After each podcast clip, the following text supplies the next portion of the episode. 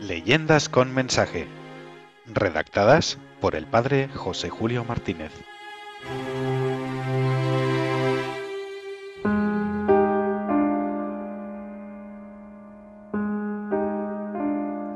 Llora en la fuente. Una leyenda de Galicia para recordarnos que debemos dominar la curiosidad y evitaremos así malos ratos.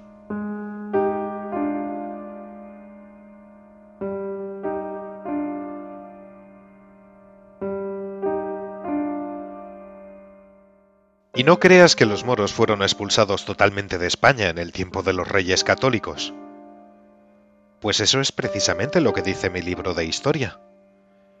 Tu libro de historia no hace más que repetir lo de siempre, pero mi abuelo me contaba la verdad, tal como a él se la habían contado sus abuelos, y a estos los suyos, hasta llegar al tiempo de los moros. ¿Y cuál es la verdad, abuelito? Así habían hablado el señor Jacobo y su nieto Rogelio. Para responder a la pregunta del muchacho, Jacobo atizó las brasas, junto a las cuales estaban los dos calentándose aquella noche de diciembre, mientras la madre terminaba de preparar la cena, y le refirió así la leyenda de Ana Manana.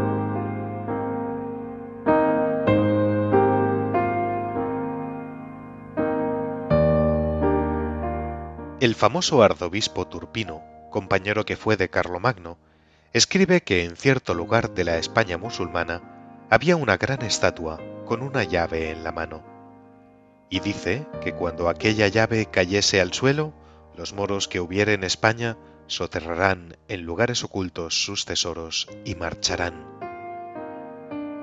Esos tesoros se encuentran por diversas regiones de Galicia, donde se ven rocas de forma extraña y hasta en las iglesias y cruceros. Pero los moros, aunque enterraron sus tesoros, no se marcharon del todo, pues les gusta mucho esta tierra. Siguen viviendo bajo la capa del suelo, pues disponen de unas palabras mágicas y en cuanto las pronuncian, las rocas se abren o se cierran a su voluntad para que ellos puedan salir o entrar.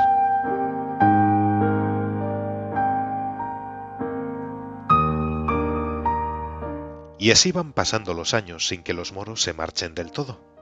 Los que viven más allá de Gibraltar, fuera de las tierras de España que tanto lloraron al perderla, saben muy bien de todo esto. Y así aconteció que un mozo de Galicia marchó al servicio militar y le tocó para África. Entabló alguna amistad con un moro de Marruecos, el cual cierto día le preguntó, ¿Y tú? ¿De dónde eres? Soy de Mugares, un pequeño lugar de la provincia de Orense, perteneciente al ayuntamiento de Toen, cerca de Miño. Entonces, ¿conocerás la fuente de Anamanana? Claro que la conozco, y desde niño. Pues cuando vuelvas a tu tierra, me gustaría que llevaras un encargo a una parienta mía que vive allí. Si lo cumples bien, no te ha de pesar. Si yo puedo hacerlo, con mucho gusto te serviré. Cumplido felizmente el servicio militar, el joven gallego estaba para regresar a su tierra y fue a despedirse de su amigo el marroquí. Este le presentó un paquete y le dijo, Aquí tienes el encargo que me prometiste llevar a tu tierra. ¿Lo aceptarás ahora? Entonces el moro, bajando la voz y mirando alrededor para cerciorarse de que nadie los espiaba, le fue explicando así. En primer lugar, de ningún modo mirarás lo que va dentro, ni tú ni nadie. Es un secreto total. Cuando llegues a Mugares, esperarás a que sea de noche, y entonces te dirigirás a la fuente. Allí llamarás a Ana Manana. No debes decir ninguna otra palabra, solamente Ana Manana, gritando muy fuerte para que te oigan. Después, ya verás lo que ocurre. Pero no te asustes por nada, que todo tendrá buen fin. Pues todo queda a mi cuenta, y así lo cumpliré.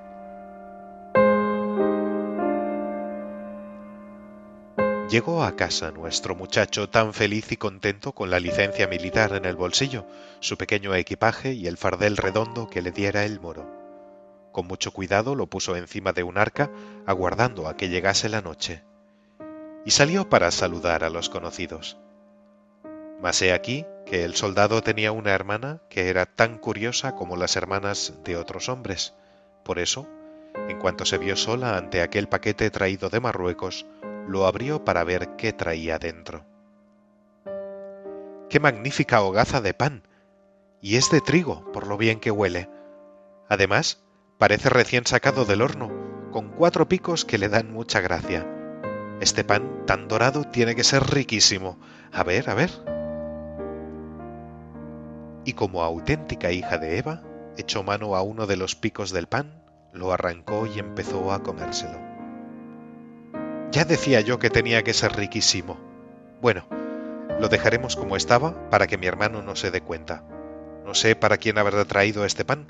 Seguramente será para regalarlo al señor alcalde o al señor párroco del pueblo.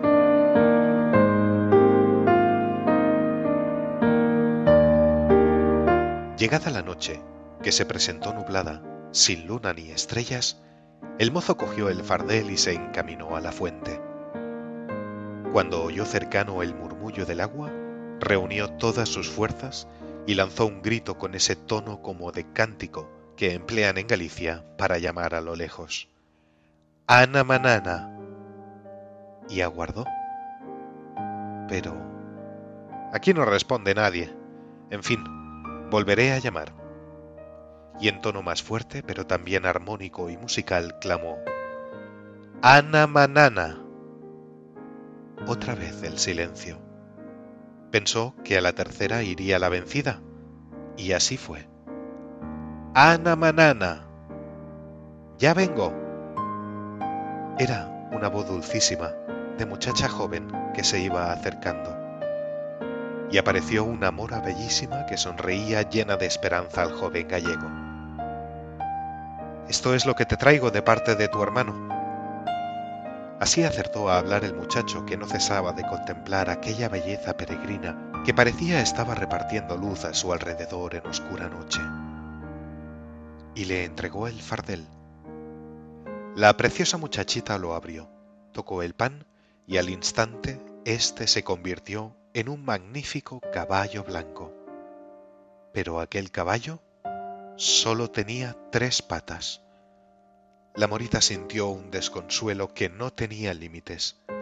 No cesaba de llorar y de llamarse desgraciada. El joven la miraba aturdido. Luego miraba al caballo y luego se encomendaba a Dios porque casi no sabía ni dónde estaba ni qué iba a ocurrirle. El caballo huyó cojeando y no se le vio más.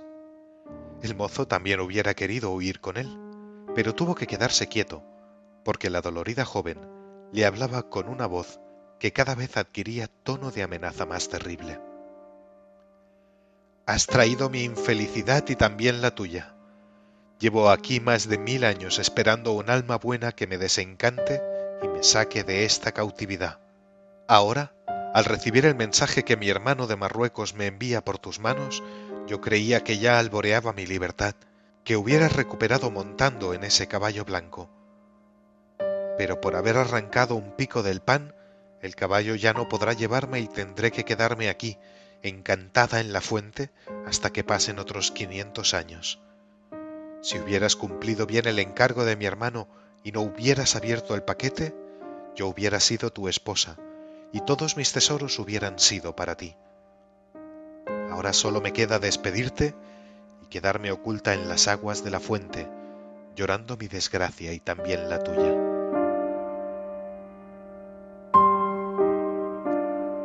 Cuando el joven quiso responder algo o excusarse, diciendo que él no había tenido ninguna culpa, ya era tarde. La bella joven desapareció, y solo oyó el chico cómo la fuente de Ana Manana seguía llorando, llorando y llorando. Y el agua, al caer sobre las piedras, parece que no cesaba de repetir, maldita curiosidad.